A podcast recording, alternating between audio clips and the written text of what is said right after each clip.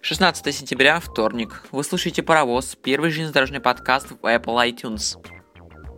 Меня зовут Сергей Егоров, и мы начинаем. 400 миллиардов рублей готовы вложить китайские инвесторы в строительство высокоскоростной магистрали Москва-Казань. Предложение зарубежных партнеров озвучил первый вице-президент РЖД Александр Мишарин. Об этом пишет и Тартас.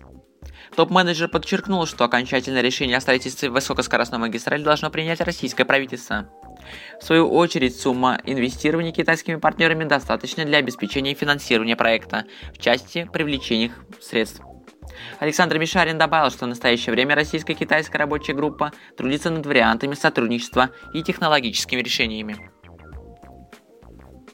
Пока международные эксперты согласовывают решение, российские железнодорожники открывают информационный центр ВСМ Москва-Казань. Он появится на вокзале в Нижнем Новгороде. Церемония открытия состоится завтра. Задача центра – информирование населения региона о новом проекте, его особенностях и преимуществах. А с началом строительства магистрали извещение жителей о ходе работ по сооружению новой ветки. В планах железнодорожников размещение подобных центров во всех регионах, где собираются построить новую скоростную магистраль. В Московской, Владимирской областях, а также в Мариэл, Чувашии и Татарстане. Напомню, проект Москва-Казань объединит 6 крупных регионов страны. Протяженность магистрали составит около 770 километров. Время в пути от Москвы до Казани по ВСМ составит 3,5 часа. Таможенный кодекс Таможенного союза подготовят к октябрю. Как только основной текст документа увидит свет, он сразу направится во все страны-участницы Таможенного союза. Для согласования, естественно. Кодекс готовят в коллегии по таможенному сотрудничеству Евразиатской экономической комиссии. РЖД партнер сообщает, что перед экспертами стоят задачи усовершенствовать таможенное администрирование, максимально сократить национальный сегмент таможенного регулирования, а также применить международную передовую практику в законодательстве таможенного союза. От Балтийского вокзала до аэропорта Пулково в Санкт-Петербурге принято окончательное решение о строительстве линии Аэроэкспресса. Это стало итогом работы транспортного совета.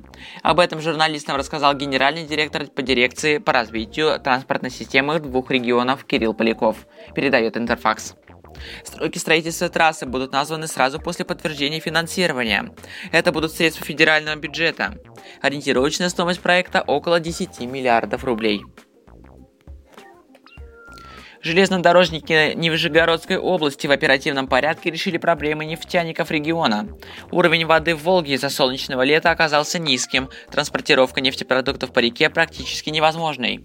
Большую часть доставки топлива Горьковская магистраль взяла на себя. Уровень воды в Волге, самой крупной судоходной реке Нижегородской области, в августе чуть ли не превышал отметку в 60 сантиметров. А некоторых участках глубина фарфатера еле доходила до 50. Обмеление Волги, естественно, отразилось на речных грузоперевозках. Одна из крупнейших нефтяных компаний обратилась за помощью на Горьковскую магистраль.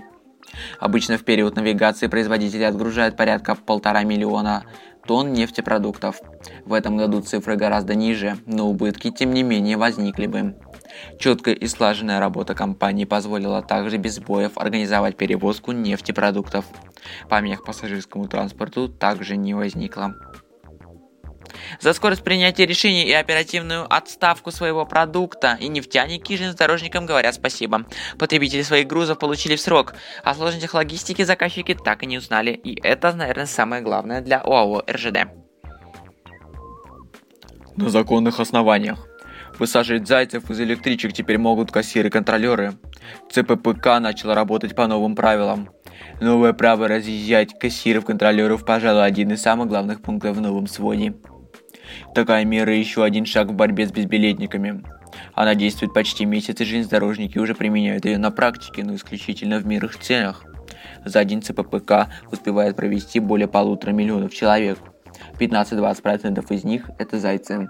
Из-за таких правонарушителей компания терпит значительные убытки. Но как одержать над ними победу? На этот вопрос есть свой ответ у самих пассажиров. Цитата. Мне кажется, нужно увеличить штрафы, потому что, как я заметил в метро, когда стали повышать штрафы, безбилетников вроде стало меньше. Из-за безбилетников, получается, цены растут на сами билеты для других пассажиров. Конец цитаты.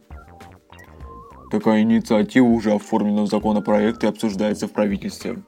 Предполагается, что безбилетники в электричках будут штрафоваться по 50-крафтному тарифу. Когда проект станет законом и начнет действовать, пока неизвестно. Зато ясно, куда пойдут деньги от штрафов. Вот что говорит Илья Черняев, начальник департамента по связям с общественностью ОАО «Центральная ППК». Цитата. «У нас нет цели собрать огромное количество штрафов, у нас есть цель сократить количество зайцев. И это главное. Деньги все идут в инвестиционную программу. Это позволит вовремя обновлять подвижной состав. Большее количество станций оснащать билетопечатающими автоматами. Конец цитаты. Все для комфорта и удобства пассажиров. На это рассчитаны новые правила. Более подробно о всех изменениях в пригородных перевозках ЦППК сообщается на своем официальном сайте. Вы слушали «Паровоз» – первый железнодорожный подкаст в Apple iTunes. Спасибо за внимание, легкого пути и подписывайтесь на подкаст.